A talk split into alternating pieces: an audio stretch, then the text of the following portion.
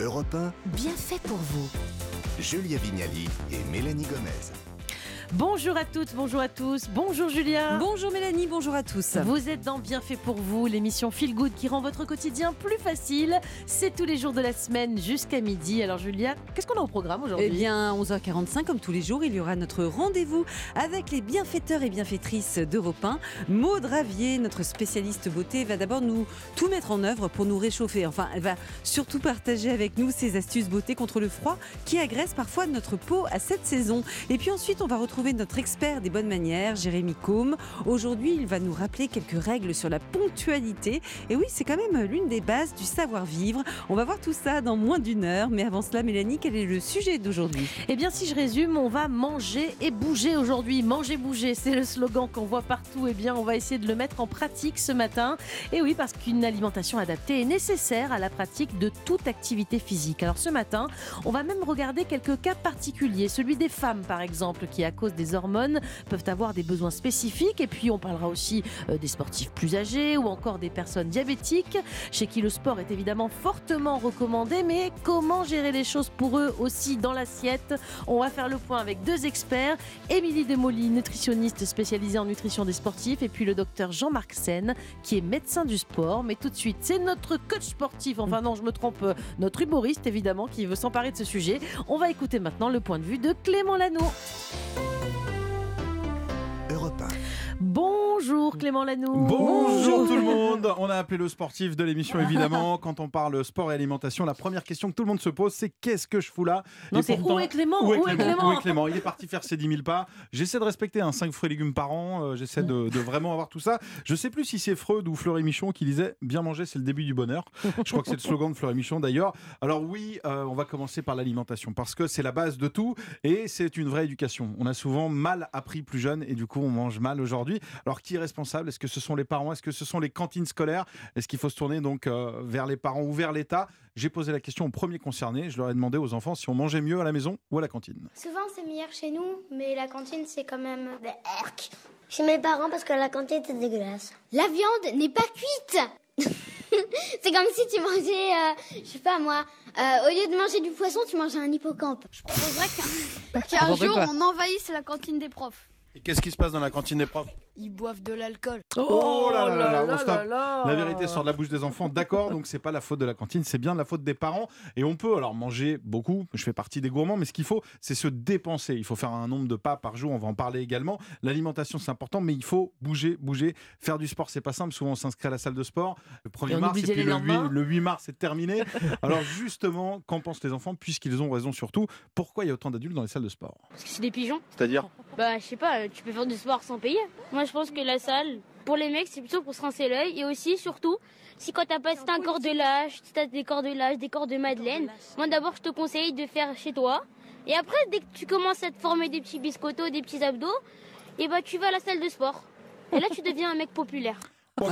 J'adore Donc, l'expression corps de lâche. Un corps de lâche, apparemment. Alors, ils étaient un peu plus grands et c'était les ados. Donc, moralité, tant que tu n'es pas bien gaulé, ne va pas à la salle de sport. C'est un cercle sans fin. Je vous laisse, je vais au McDo, du coup. Vous n'avez pas un corps de lâche, vous. hein. C'est tonique, hein, C'est- bah, bien sûr. c'est- puissant et tonique. Comment vous le savez, Mélanie Bah, ça se voit. Enfin, Ah taillé, là euh, là, chelou, chelou. Comme un athlète. On hein. fera une émission sur les collègues. Merci Clément pour cette intro. On a bien senti dans votre billet d'humeur l'âme du, du sportif de haut niveau qui sommeille en vous.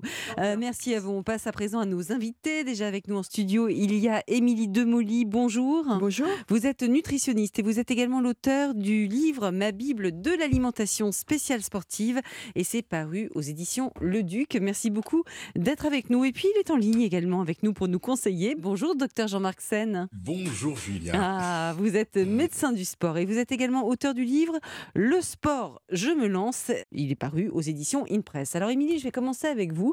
Quand on se lance dans un sport, quel que soit notre âge, que l'on soit amateur ou professionnel, vous dites que ce qu'on va mettre dans son assiette est tout aussi important que la séance de sport. Pourquoi? Est-ce qu'il faut du tonus pour faire de l'activité physique et il est important de, se- de nourrir nos cellules, tout Mhm. simplement. Et euh, qu'à partir du moment où on veut se mouvoir, il est important d'apporter du bon carburant. Et le carburant essentiel, c'est la nourriture, ce sont les aliments. Mhm. Docteur Sen, quand on dit que, que l'alimentation est le carburant du sportif, ça veut dire quoi concrètement? Elle va servir à quoi exactement cette nourriture pour le sportif précisément? Alors effectivement, l'alimentation est absolument essentielle. D'abord parce que c'est un carburant. Et puis c'est aussi quelque chose qui va permettre de reconstituer par exemple le muscle. Euh, les protéines par exemple sont essentielles pour refaire du muscle une fois que l'on a euh, fait Mm. son sport et qu'on a un petit peu abîmé évidemment les muscles. Et dites-moi, Jean-Marc, ça veut donc dire que si on se met à faire du sport de façon modérée, je veux dire en amateur, hein, comme la majorité des gens, ça veut dire que je vais tout de même devoir changer un peu ce qu'il y a dans mon assiette. Et si oui, quoi par exemple? Qu'est-ce que, qu'est-ce que je dois adapter? En fait, le tout, c'est d'avoir une alimentation équilibrée, c'est-à-dire qu'il n'y a pas lieu d'apporter des choses en plus, mais en revanche, il faut essayer de, bah, suivre les recommandations, c'est-à-dire, bah, on les connaît bien, hein, les cinq fruits et légumes, manger des féculents, manger des produits laitiers. On ne modifiera finalement son alimentation que si on pratique un sport de manière intensive et, et qu'on va se Mm. spécialiser dans une activité spécifique. Émilie de Molly, euh, les protéines, par exemple, on va prendre cet exemple-là. On comprend évidemment que c'est indispensable, euh, surtout pour un sportif ou une sportive. Vous écrivez dans votre livre que ce sont les architectes du corps. Ça veut dire quoi Ça, ça va servir à quoi dans les muscles? C'est surtout bon. En plus, je crois, après la séance. Expliquez-nous cette histoire d'architecture-là. Alors, les protéines, en fait, c'est une grosse molécule qui est constituée de chaînes d'acides aminés et qui constitue vraiment notre tissu euh, musculaire. Euh, donc, ces protéines, on va les retrouver essentiellement dans l'alimentation euh, et vont avoir un rôle lors de l'activité physique, évidemment, si on en apporte par l'alimentation. Et c'est vraiment important d'en apporter en post en fait activité, en post training. Lors de l'activité physique, on a des fibres musculaires, un micro-traumatisme de nos fibres musculaires qui font que la protéine va permettre de, permettre de régénérer ces tissus en post. Ça veut dire qu'on a un peu cassé du muscle, entre guillemets, abîmé Oui, le muscle, et que a- donc remanger de la, des protéines derrière, euh, ça va réparer, ça va Oui. aider à la réparation du muscle. ça va aider en fait à la réparation du muscle. Et donc là, concernant le muscle et les protéines, oui, on va réparer le tissu musculaire qui a été endommagé pendant le sport. Docteur Jean-Marc Sen, on doit aussi adapter son assiette au, sport que l'on fait. J'imagine bien qu'on mange pas la même chose si on a euh, une épreuve de squash ou si on fait du, yoga. Euh, on doit privilégier quoi, par exemple, dans les deux situations que je viens de donner? Exemple, la musculation, bah, c'est les protéines. hein. Mhm. on veut construire du muscle, il va falloir privilégier tout ce qui est apport protéique dans l'alimentation euh, avant et après l'effort pour pouvoir justement constituer ce muscle. Euh, si on veut faire du squash, c'est un sport euh, énergétique, on va dépenser bien bien sûr de l'énergie, il faudra apporter suffisamment de glucides avant, pendant, après l'activité sportive pour pouvoir bien sûr avoir suffisamment de réserves, évidemment avoir des, des glucides, de l'énergie, du carburant disponible pendant qu'on fait l'effort, et puis après pour pouvoir reconstituer justement ces réserves. Donc c'est vrai que ça, c'est ce que l'on va privilégier euh, pour ces sports, pour peu, encore une fois, qu'on les fasse de manière euh, vraiment soutenue et relativement intensive. Très bien, on y revient dans un instant. Comment bien adapter notre assiette à nos activités physiques? D'ailleurs, savez-vous que les femmes ont tout de même des besoins particuliers, que les femmes ont davantage de risques de souffrir de carences? On va vous expliquer pourquoi et surtout comment les éviter sur Europe 1. Europe 1, bien fait pour vous. Mélanie Gomez, Julia Vignali. De retour dans votre émission Feel Good Mieux Vivre, on vous éclaire aujourd'hui sur les besoins nutritionnels quand on pratique une activité physique, car il y a des spécificités, quel que soit votre sport ou votre euh, état de santé. On fait le point avec nos deux invités, la nutritionniste Émilie Demolly et le médecin du sport, le docteur Jean-Marc Sen, qui est toujours en ligne avec nous. Alors Jean-Marc, on le sait, hein, s'hydrater, c'est primordial pour tous, mais encore plus quand on fait du sport régulièrement. C'est quoi le risque si quelqu'un de sportif ne boit pas assez? Ah oui, le fait d'être pas suffisamment hydraté, d'être déshydraté, ben on a euh, un risque de blessure qui augmente. hein. Ça c'est la, la première chose. Il y a des choses simples comme par exemple des crampes qu'on peut voir apparaître. hein. Ça c'est un signe de déshydratation ou encore une fatigue. Si on est très fatigué, eh bien ça ça peut être un signe de déshydratation. Et puis l'autre chose qui peut gêner bien sûr le sportif, c'est la baisse de performance. 2% de déshydratation diminue de 20% la performance. Ça veut dire que si on est déshydraté de 2%, on court 20% moins vite. Ça, c'est vraiment absolument essentiel. Et puis, on, on récupère moins bien, d'où la fatigue, d'où le risque de blessure qui apparaît. Donc, la bonne hydratation, c'est vraiment quelque chose d'absolument essentiel lorsque l'on veut faire du sport. Bon, Julia, si on n'est pas performante, je crois que c'est parce qu'on est déshydraté Mais de manière chronique. pour voilà. ça, Mélanie, évidemment. Émilie de Molly, euh, toutes ces boissons dites énergisantes qu'on voit partout, elles servent vraiment à quelque chose c- quand on fait une séance de sport, moi je vois à la salle de gym, là, tous les, tous les messieurs, surtout, ont ça à la main. Est-ce que c'est du marketing ou est-ce que c'est utile? Alors, faut pas confondre euh, les boissons énergétiques et les boissons énergisantes. Mhm. Donc, les boissons énergisantes où on voit partout, et notamment beaucoup d'adolescents en consomment, ont leur place plutôt dans les lieux, euh, les lieux festifs. Oui, et souvent Et, mélangé euh, avec de l'alcool, et d'ailleurs, ça peut être dangereux d'en abuser. Mais c'est un autre sujet. Mais ça, ce sont des boissons Mm. énergisantes. Donc là, on, on parle vraiment de boissons énergétiques dans le sport. Et Mm. là, il y a vraiment une éthique euh, sportive. Elles sont bleues, parfois vertes. Enfin, c'est des couleurs assez fluo en général. Moi, déjà, ça me donne pas très envie. Oui, mais- c'est sûr que certaines ont des, pas mal d'a- d'arômes euh, artificiels, mais la- ça, ça reste des boissons quand même d'effort, euh, des boissons de sport et qui contiennent souvent donc de l'eau, du sel et puis euh, des micros et des macronutriments. C'est bien ça alors? Vous les conseillez, vous? Alors, moi je conseille le fait maison. Mhm. Euh, c'est très bien euh, avec du jus de raisin, de l'eau et un peu de sel, avec une quantité adéquate pourquoi, selon la. pourquoi le fait maison? Parce que c'est c'est moins, il y a Euh, c'est moins moins chimique, hein, Oui, voilà, on sait ce qu'il y a dedans, on sait ce qu'on met dedans. Surtout Après, si on en peut- boit tous les jours. Enfin, si on fait du sport très régulièrement, vaut mieux le fait maison, je pense. hein. C'est mieux. Mm, mm. Après, on peut en acheter euh, de meilleure qualité que la solution bleue qu'on peut trouver euh, dans certaines enseignes. Après, ça reste quand même marketé. Et euh, c'est vrai que nous, professionnels de santé, on est quand même là pour diriger, euh, voilà, diriger le, le- le patient, le sportif, vers les bonnes marques. Dites-moi, est-ce qu'il y a des eaux euh, qu'on peut boire alors qu'on fait du sport euh, qui sont particulièrement bonnes pour les sportifs que, que nous sommes? Alors déjà, l'eau, c'est vraiment la boisson prioritaire. hein. Mhm. même les boissons du sport, les boissons de l'effort, c'est au-dessus, je les conseille souvent au-dessus d'une heure, une heure et demie, même une heure et demie C'est pas pour d'effort, nous, hein. Julia. Pas pour nous. donc quand il y a une activité physique de 50 minutes ou d'une heure, voilà, de l'eau, c'est Un cours de pilates de 45 minutes, Voilà, c'est pas la peine. Et je Ah, bois, je bois euh, quoi euh, pendant mon cours de pilates? De l'eau, mais combien? En de l'eau fractionné? plate en petites gorgées, ça c'est important et selon euh, votre capacité aussi de digestibilité, euh, parce que parfois on n'aime pas boire de l'eau pendant un cours de pilates ou de yoga, on a souvent bah, un peu la tête en bas, Ouais. l'estomac, on fait les torsions, donc c'est pas très agréable. Mais encore une fois, l'eau par petites gorgées toutes Mm. les 20 minutes, c'est bien. Donc si c'est une petite activité de de euh, 50 minutes, Allez, 2 deux, trois trois gorgées euh, dans l'heure quoi. Alors, je rappelle qu'on vous donne ce matin sur Europe 1 le mode d'emploi hein, de ce qu'il faut mettre dans, dans votre assiette quand vous êtes sportif ou sportive. Et vous dites d'ailleurs, Émilie, euh, que les femmes sportives ont plus de risques d'être carencées que les sportifs masculins. Pourquoi Oui. cette spécificité? Et ben le, fameux système hormonal. Bah oui. Évidemment, euh, ça, ça va de soi. Après, ça engendre beaucoup plus de vigilance, donc un, un bilan biologique où on est souvent euh, voilà, carencé en magnésium, en fer. Mhm. Également, c'est surtout le fer, la transférine, la ferritine à bien doser, la vitamine D également. Euh, donc, avoir, euh, il faut investiguer. Après, on peut pas. C'est vrai qu'il y a des hommes qui sont très carencés aussi, mais oui, la femme est euh, Naturellement, plus, Mm. plus souvent carencée. plus. Jean-Marc, d'autres personnes peuvent être plus souvent carencées. Ce sont les véganes. Si on suit un régime alimentaire de ce type, est-ce qu'on doit prendre des compléments alimentaires? Si oui, euh, lesquels? Alors c'est vrai, Julia, qu'il faut être particulièrement attentif à- aux apports en protéines. Les protéines végétales sont, sont, sont assez euh, nécessaires, bien sûr, quand on va faire du, du sport. Donc pas hésiter à, à manger des pâtes, euh, tout ce qui est dans les amandes, le soja, voilà, il y a beau- pas Mhm. mal de protéines végétales dans tout ça.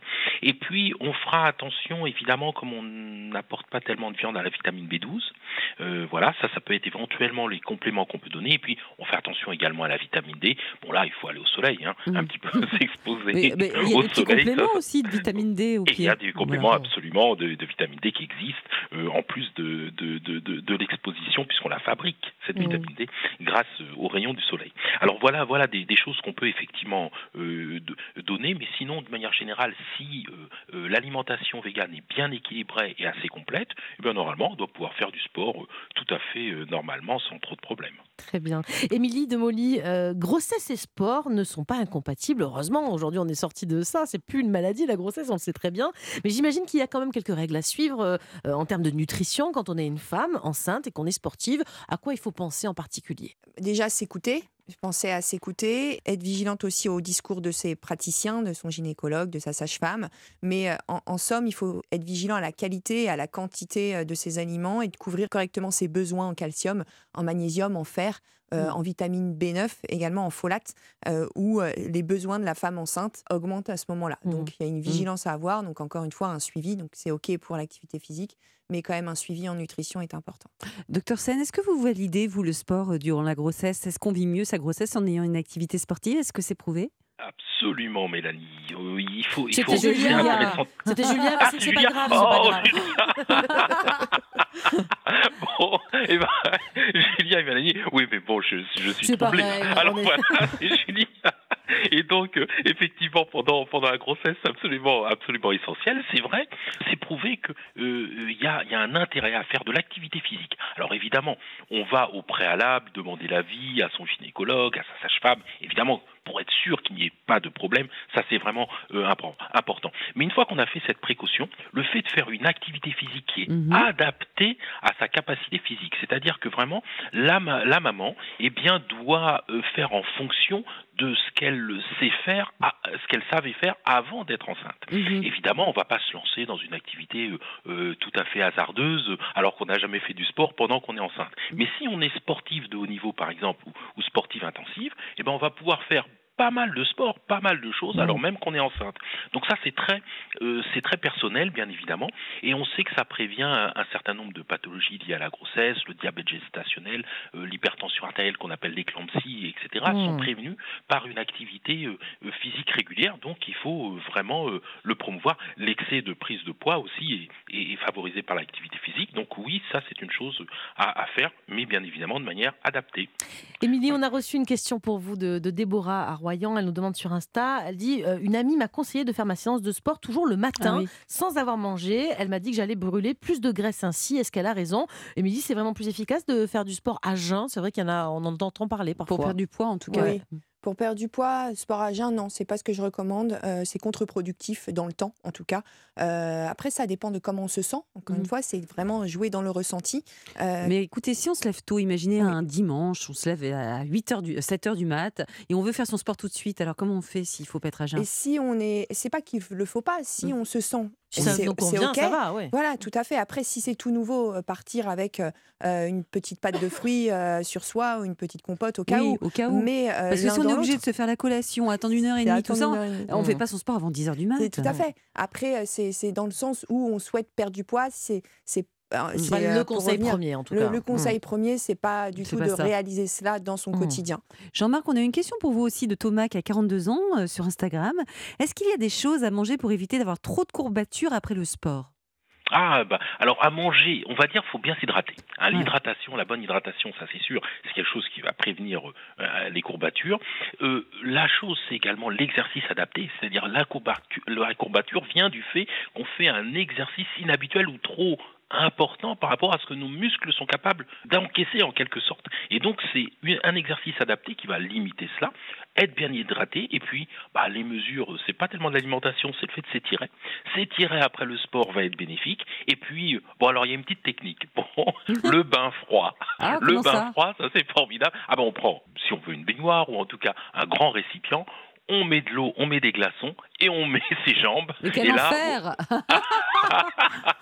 mais c'est très, mais on n'a pas de courbature. C'est très Ah, pour éviter les courbatures. Ou alors on peut faire une chose qui peut être intéressante, c'est simplement, eh bien, de prendre euh, un jet de- sous la douche, un Ouais. jet d'eau froide, et puis de passer un peu le jet d'eau froide au niveau de ses jambes. Ça, pour Ça éviter soulage. les courbatures, c'est Mm. absolument, ah oui, c'est absolument formidable. Eh bien, merci pour vos bons conseils, docteur. Merci à vous deux. On va continuer cet entretien dans un très court instant. On a encore pas mal de choses à vous dire, de conseils à vous donner à vous, auditeurs d'Europe 1, pour faire les bons choix dans l'assiette quand on pratique une activité physique. Et tout ça, c'est valable même pour les sportifs du dimanche. Alors à tout de suite sur Europe 1. Europe 1, bien fait pour vous. Julia Vignali Mélanie Gomez. Merci d'écouter Europe 1. On est toujours en train de s'intéresser à ce qu'il est conseillé de manger quand on pratique une activité physique, quand on fait du sport. Alors pour en parler, nous sommes toujours en compagnie de la nutritionniste Émilie Demoli et du médecin du sport, le docteur Jean-Marc Sen. Jean-Marc, on a beaucoup parlé, notamment dans cette émission, des bienfaits du sport pour prévenir certaines maladies, euh, comme le diabète par exemple. Mais on va dire, même si une personne est déjà diabétique, on n'a pas réussi à prévenir les choses, le diabète est là.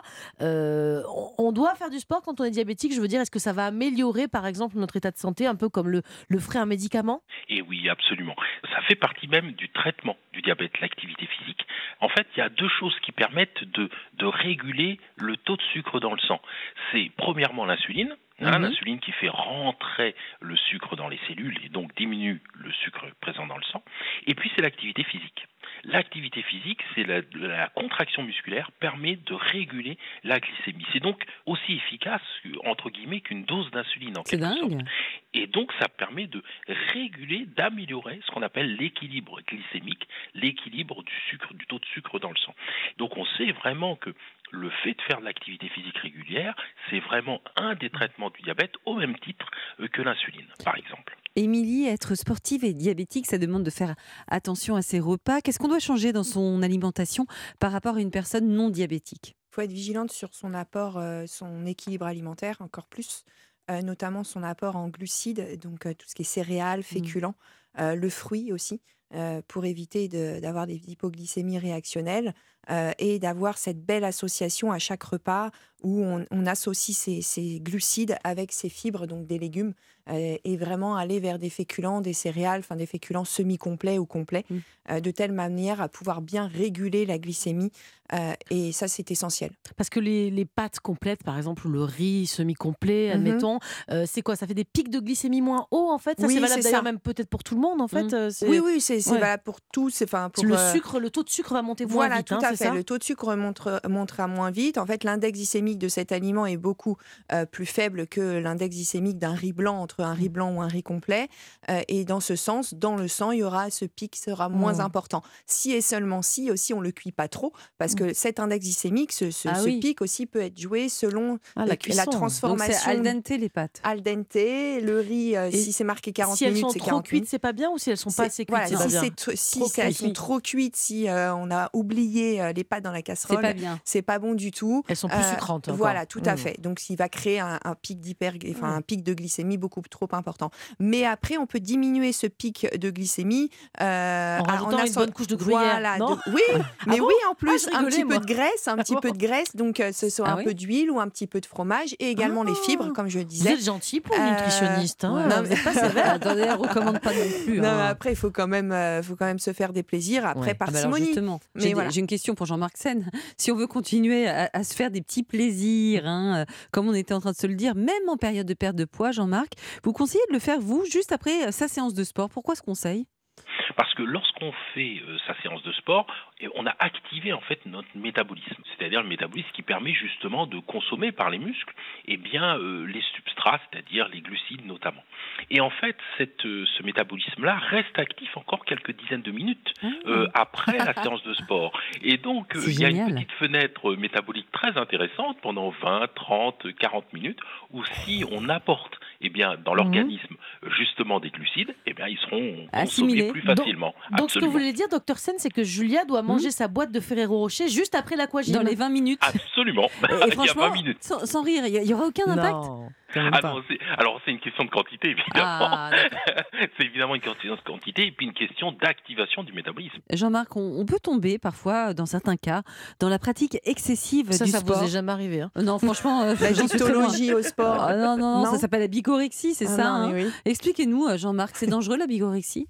En fait, ce sont des personnes un petit peu en analogie avec l'anorexie, mais en disant que ce sont des personnes qui vont faire de- du sport de manière excessive, et ça, quel que soit le retentissement dans le reste des dimensions de leur vie. Mhm. Ça veut dire qu'ils peuvent avoir faire du sport de manière tellement excessive qu'ils vont avoir des conséquences, bien sûr physiques, mais ils vont avoir également des conséquences personnelles, familiales, des conséquences professionnelles. Eh ben c'est pas grave, les personnes continuent à faire énormément de sport.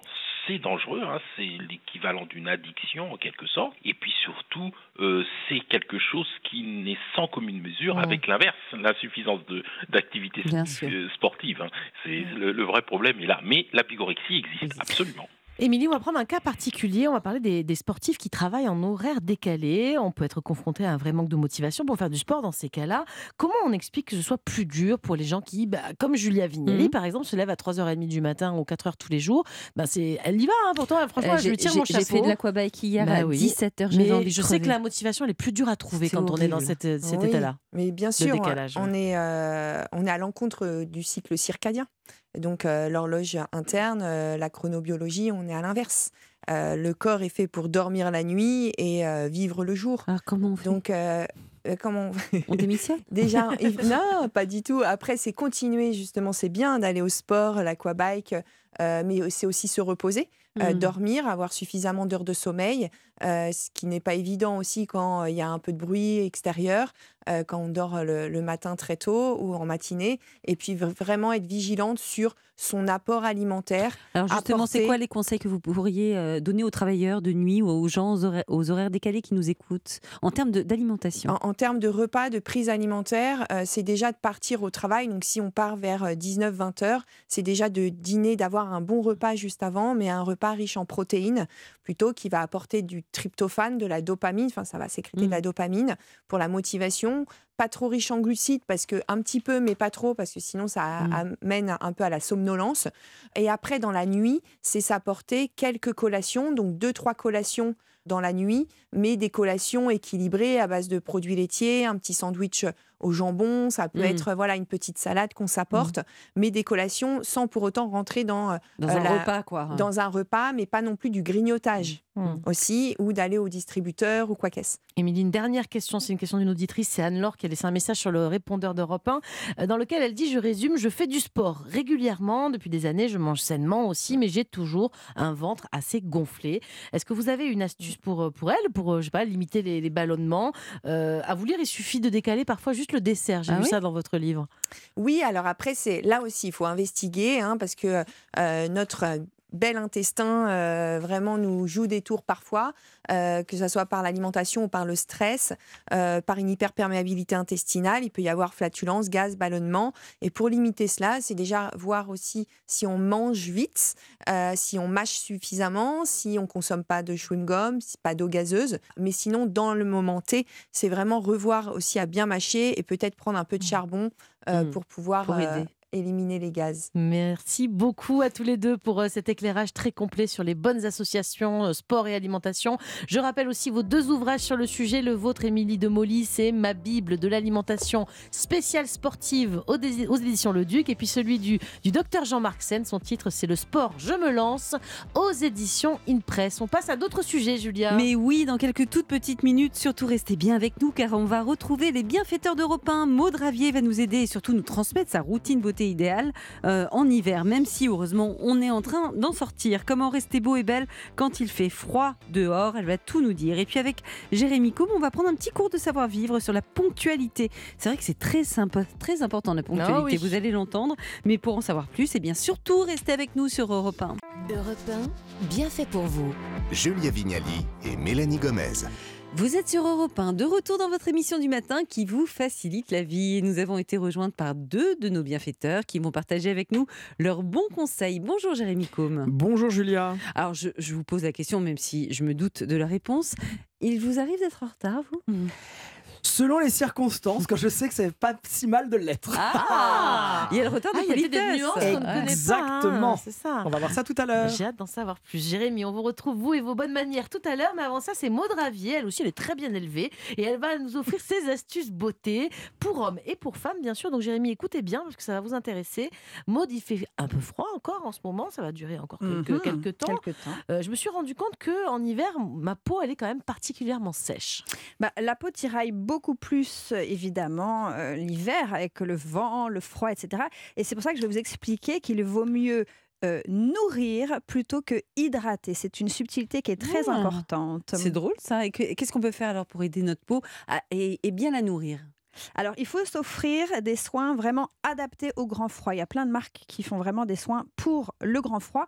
Et évidemment, ces soins sont faits à base d'huile nourrissante. Mhm. On laisse les crèmes hydratantes à base d'acide hyaluronique ou les sérums un peu légers, on les laisse pour les périodes plus douces.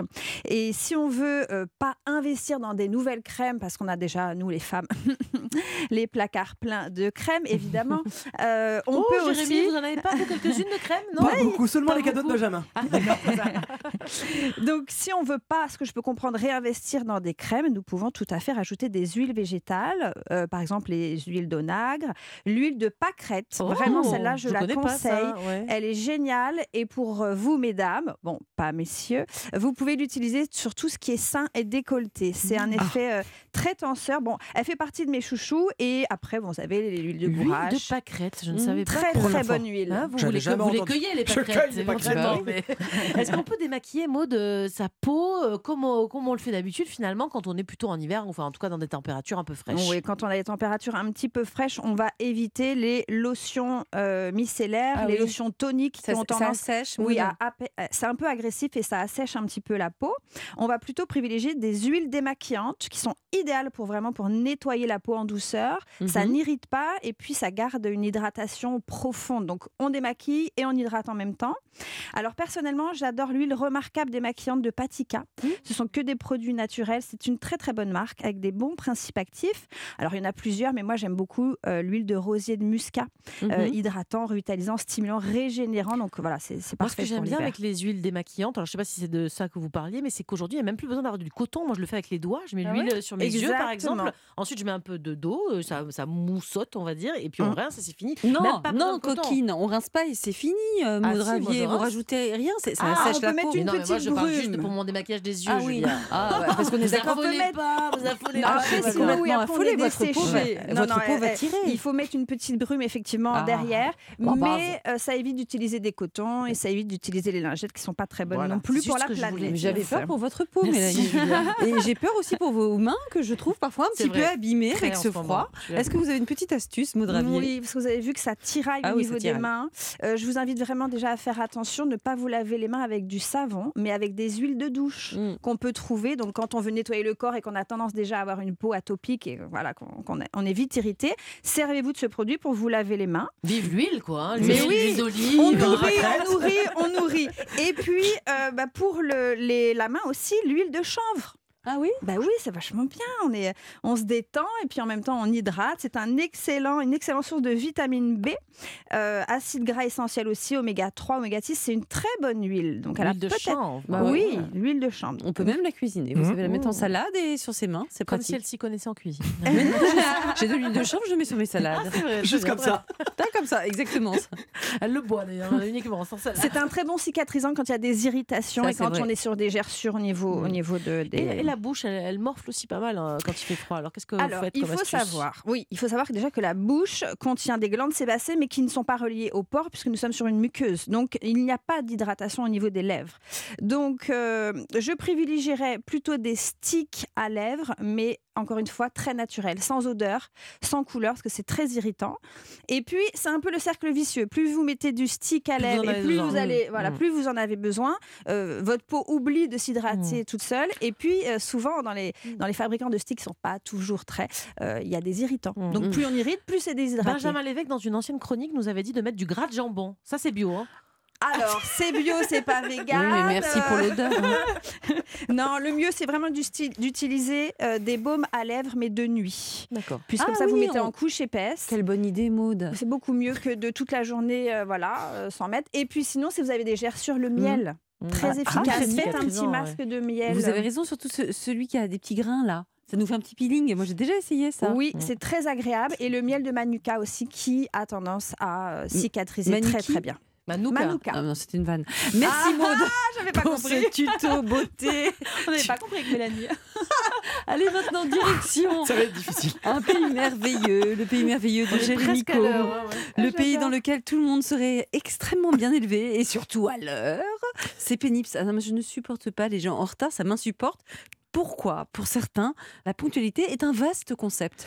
Mais parce que c'est vrai que chacun y va de son rythme de vie, de ses propres euh, croyances. Alors moi j'ai un vieux cousin, Louis XVIII, qui avait dit un jour l'exactitude et la politesse des rois. Évidemment. Évidemment, oui. mais est-ce que vraiment, au sens de l'étiquette et dans la vie de tous les jours, il faut appliquer cette maxime? Parce que je sais que, je suis persuadé, je le sais qu'autour de Ah, cette table, il y en a qui sont ponctuel. systématiquement en avance. Toujours trop. Hmm. Trop en avance Ah, trop. Alors ça, c'est très Ah agaçant. non, mais je me montre pas, hein, je me cache. hein. Ah d'accord, vous vous J'attends un peu. que- Pas mal, juste alors on va un peu en avance. Oh, j'ai laissé la Si chronique à Mélanie. Si un jour vous me voyez caché derrière un poteau dans la C'est que rue, vous êtes en avance. je- je suis attendue Ça, c'est énorme. mais- Ça, c'est énorme. Et il y en a qui sont systématiquement en retard et c'est aussi pénible. Mais alors, comment on fait pour être justement dans le bon timing, selon l'invitation, le lieu et j'en passe? Alors déjà, il n'y a rien de pire que de passer ce que j'appelle pour la plouquette de service, c'est-à-dire arriver à un dîner et arriver au mauvais moment. C'est genre quoi le mauvais moment Bah, par exemple, justement trop en avance. Vous savez, on, l'avait- on en a déjà parlé Ah ici. j'oserais faire ça. C'est pas grave. Parce que on est, parfois on n'est pas prêt. Donc quand on donne une heure dans la vie personnelle, c'est justement pour dire bah, laissez-moi un petit quart d'heure Bah de oui, répit. préparer, ouais. Et puis il y a aussi, alors on va voir ensemble que être ponctuel, parfois euh, en étant à l'heure, c'est manque de bol, on est quand même en avance. Ah Et d'autres fois, parfois, on a un train de retard. Mais j'imagine qu'il y a des codes différents dans la vie personnelle ou dans la vie professionnelle. Bravo. un rendez-vous professionnel. Pile à l'heure. Voilà, ça n'autorise aucun retard, surtout si vous êtes ou un client ou à l'initiative du rendez-vous. Même à l'initiative, je peux pas me permettre un petit 5 minutes là. Ah bah non. si vous êtes à l'initiative, il faut, faut être là pour accueillir ceux que vous avez invités. Alors, je vous entends dire que votre médecin, ok, Il n'est jamais à l'heure. vous connaît fait patienter ça, hein. des heures. Mais c'est pas totalement faux, ça je suis d'accord avec vous. Mais ce décalage Mm. n'est-il pas le fruit parfois ou les conséquences des retards des patients? C'est vrai. possible. On ouais. peut aussi rendre l'autre en C'est pour ça que je retard. prends jamais rendez-vous chez le médecin en fin de journée. Ah Moi, non, c'est l'enfer. Faites le jamais, premier. Jamais, jamais. Faut Je suis d'accord. Et donc, euh, si jamais vous arrivez par exemple chez un médecin et que vous sentez que la salle d'attente est quand même assez dense, vous pouvez demander à l'assistante est-ce que le médecin a du retard? Et du coup ça permet d'aller faire une petite course entre temps. C'est un petit conseil que je vous donne. En revanche, si vous êtes prestataire, fournisseur ou praticien, évidemment, vous ne laisserez pas poireauter vos clients et vos patients. Bah ça, c'est quand même très très mal élevé. C'est une histoire de bon sens. Parce qu'en plus, il y a une image d'entreprise. Vous voyez, c'est pas très très bon de se dire euh, à chaque fois qu'on va chez un tel ou dans telle euh, maison, on est systématiquement en ouais. retard. Si vous avez un déjeuner Mm. Mhm. Un déjeuner de quoi professionnel, voilà, Ouais. Le retard n'est pas autorisé. Là, c'est warning, warning. C'est un moment de travail, donc ça s'inscrit pour tout le Mm. monde dans un agenda rempli d'impératifs. Bon, et du côté perso, Jérémy, alors ça se passe comment? Alors là, si jamais vous êtes un homme et vous voulez passer pour un chic type, il faut connaître quelques astuces que je vais vous donner. Messieurs, si vous donnez rendez-vous à une femme dans un espace public, on entend par là un bar, le cinéma, un théâtre ou un resto, vous n'avez pas d'autre choix que d'arriver minimum 5 minutes avant l'heure Eh dite. Bah oui, parce qu'autrement on se fait brancher par d'autres. Non. Exactement. On ne laisse jamais une femme toute seule et pourrait se faire accoster. Néanmoins, retenez quand même que Vous allez pour vous un- la faire piquer J'osais gaffe. pas le dire. Je, j'osais pas le dire. Je suis là pour la paix des ménages.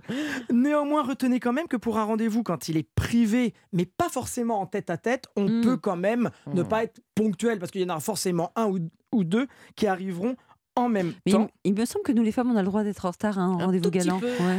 Alors autrefois, on disait que oui, vous aviez le droit parce que vous, vous vous étiez dans votre salle de bain, dans votre euh, dressing. Maintenant, mais on est en égalité 2000. des sexes aujourd'hui. Voilà, C'est bon. 2023, égalité des sexes. Si nous, nous faisons l'effort d'être à l'heure, faites la même chose. Mais dites-moi, vous nous en avez déjà parlé, mais pour les dîners, il- y a un code hein, spécifique. Exactement. Le dîner perso, là, on Voilà. parle. hein. Pour un dîner perso, la règle était un peu différente. La politesse exige que vous arriviez pour un dîner 15 minutes après l'heure. Si je vous invite à 20h30, Ah, génial. vous ça. arriverez à 20h45. La dernière fois, j'ai invité des gens à 20h30, ils sont arrivés à 36. Ça m'a fichu dans, Mm. dans, dans la. Bah, Mais oui, parce que Passez c'est d'heure où on va se maquiller. Moi, j'ai fini la cuisine. Ouais. C'est là Voilà. où je vais m'apprêter un peu. et Exactement, il y a dans toujours le. de bain. En plus, vous pouvez vous tâcher au dernier moment. Enfin, Ah oui. et puis surtout, on a le droit de souffler parce que préparer un dîner quand on travaille, Ouais. ça prend un peu d'énergie. Donc c'est le petit moment, euh, Donc la petite 15 capsule. minutes de retard, 15 c'est bien. minutes. Du coup, moi, je leur ai dit Ah, quelle ponctualité C'était vraiment horrible. Alors, la différence, rappelez-vous, à 20h30, on arrive à 20h45, c'est le quart d'heure. Ouais. Mhm. À partir de 20h30, on a plus de latitude parce que ça veut dire que ce ne sera pas un dîner assis, Mhm. mais quelque chose de debout. Oui. Donc on n'a pas besoin d'attendre que tout le monde soit là pour passer à table. Il faut être très précis sur les mots. Je, je viens à quelle heure? Tu viens à 20h30. Voilà. Il fait- donc, ça veut dire Là, c'est le quart 45. d'heure euh, mondain. Ou à partir de 20h30, ça veut dire Là, que la personne peut arriver à 21h. Exactement, il y a plus de, de, ch- de liberté pour arriver Bon. un peu en retard. Dans toutes les situations, en tout cas, Jérémy, qu'est-ce qu'on retient? Que les bonnes manières, c'était pas obligatoire, mais l'animé, c'est bon à savoir. Ah, merci Jérémy, merci également à vous Maude. On vous retrouve tous les deux bientôt dans l'émission. Il est presque midi et notre émission touche à sa fin. J'espère que vous avez passé un chouette moment sur Europe 1. On vous retrouve bien sûr demain à 11h. 11h. Et Mélanie, quel sera notre sujet du jour? Alors nous allons parler d'un des plats préférés des Français, enfin en tout cas de moi-même, ça c'est certain. Le couscous même si elles sont d'origine italienne, à la carbonara, en ravioli, saupoudré de parmesan si possible, al dente. On va parler des pâtes, comment bien les préparer, voire les faire, soi- les faire soi-même? Est-ce qu'elles font grossir ou est-ce qu'elles sont bonnes pour notre ligne? Nous allons parler de tout ça demain avec une chef italienne en plus qui sera en studio avec nous.